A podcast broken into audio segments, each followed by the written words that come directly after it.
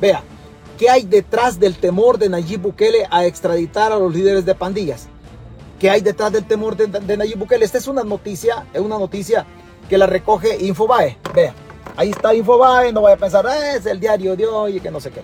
¿Qué hay detrás de lo que, de lo que la noticia no lo recoge todo? Debo decirle que la noticia no lo recoge todo.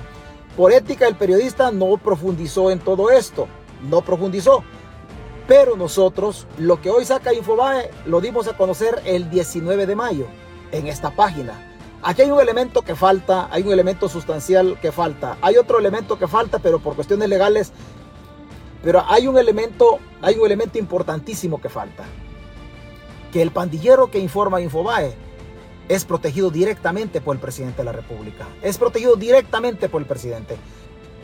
La agencia de noticias sabe dónde está el pandillero, dónde lo protegen